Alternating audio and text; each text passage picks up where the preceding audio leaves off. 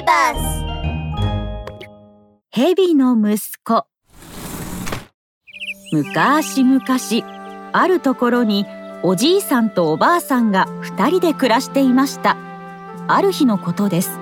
芝刈りに行ったおじいさんが小さな蛇を連れて帰ってきました。おやまあおじいさんや。その蛇はどうしたんですか？山の中で一人で寂しそうにしていたのでな。連れてきてしまったよ。おじいさんとおばあさんには息子も娘もいなかったのでその蛇を子供の代わりに蛇をと名前をつけて大切に育てることにしました。蛇をやもっとたくさんお食べ。そうだよ。遠慮しなくていいんだよ。ありがとうございますおじいさんおばあさん。ヘビオは不思議なヘビで言葉をしゃべることができました。おじいさんとおばあさんに可愛がられヘビオはすくすくと成長します。ご飯1合食べれば体は2倍に。2合食べれば3倍に。ヘビオはどんどん大きくなっていきしまいには部屋に入りきらないほど大きくなってしまいました。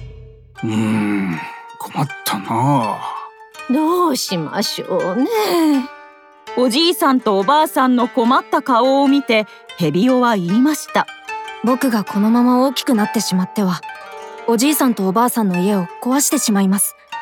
だから僕は家を出て山の中でひっそりと暮らそうと思いますヘビオを可愛がっていたおじいさんとおばあさんは必死で止めました。でもヘビオの気持ちが変わらないことを知るとしぶしぶうなずきます。狭い家で暮らすよりも広い山で暮らす方が幸せかもしれませんね。そうだな。ヘビオは大きくて美しいヘビだからきっと神様の使いだったのかもしれん。山の神様のもとで暮らしなさい。はい。おじいさんおばあさん今まで育ててくれてありがとうございました。ヘビオは何度も何度も振り返りながらゆっくり山へ向かいました。そしてヘビオが山で暮らすようになってしばらく経ったある日のことです ばあさんや大変だ。どうしたんですか？町に行ったらこんな張り紙があったんだが。その紙には蛇の化け物を退治した者に大金を渡す。と書いてありました。何でも聞いた話によると町の偉いお殿様が山に入った時に蛇を見たんだそうな。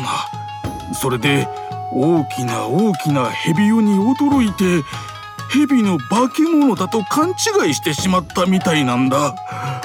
もうそれは大変。急いでヘビオに知らせなきゃ。おじいさんとおばあさんは急いで山に向かい大きな声でヘビオの名前を呼びます。おーいヘビオやーい。ヘビ二人の声を聞きつけてすぐにヘビオがやってきました。おじいさんおばあさんそんなに慌ててどうしたんですか？急いでここから逃げるんだ。ヘビオ退治されてしまうぞ。えそれは一体どういうことですか？実はねおじいさんとおばあさんは紙に書いてあったことをヘビオに説明します。ここにいてはお前は退治されてしまうすぐに家に戻ってきて誰にもバレないように隠れてくれ。そう言ってくれて嬉しいです。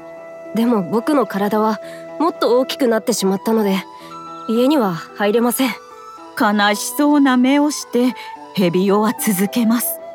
本当なら蛇と人間は一緒に暮らせないのです。だから僕はもっと山の奥の方に行って人間に見つからないように生きていきます。そんなところで一つだけお願いがあるんです。おお何でも言っておくれ。町に行って蛇の化け物を倒したと言ってほしいのです。そうすればおじいさんとおばあさんはお金をもらえるし僕も静かに暮らせます。わしらが蛇を退治したなんて。僕はおじいさんとおばあさんに優しくしてもらって幸せでした。だからおじいさんとおばあさんにも幸せに暮らしてほしいのです。わかったよ。ありがとうございます。退治の証拠に僕の鱗を持って行ってください。ヘビオは寂しそうに笑うと自分の鱗を一枚剥ぎ取りおじいさんとおばあさんに渡します。そしてそのまま山の奥に入っていきました。おじいさんとおばあさんは町に行き蛇の化け物を退治したとお殿様に言いました。おおこの大きな鱗。確かにあの蛇の化け物のものだな。どれどれ褒美をやろう。たくさんのお金を手に入れたおじいさんとおばあさんは毎日ヘビオのことを思いながら幸せに暮らしていきました。ヘビオも山の奥で毎日おじいさんとおばあさんの幸せを願いながら静かに暮らしているそうです。おしまい。